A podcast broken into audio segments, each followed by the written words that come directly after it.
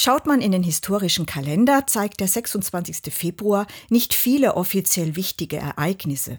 Interessant ist, dass vor 33 Jahren der erste Webbrowser vorgestellt wurde. Er hieß auch World Wide Web und wurde dann später in Nexus umbenannt. Was das Internet in den vergangenen Jahrzehnten mit unserem Leben angestellt hat, können wir nur ansatzhaft erahnen.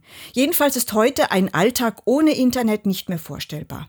Ich lese meine Zeitung online, ich checke mehrmals täglich meine Nachrichtendienste, ich kommuniziere dienstlich und privat über E-Mail, Radio höre ich auch nur noch digital und ich fernsehe per Livestream. Ich bestelle so manche Dinge in den Online-Shops.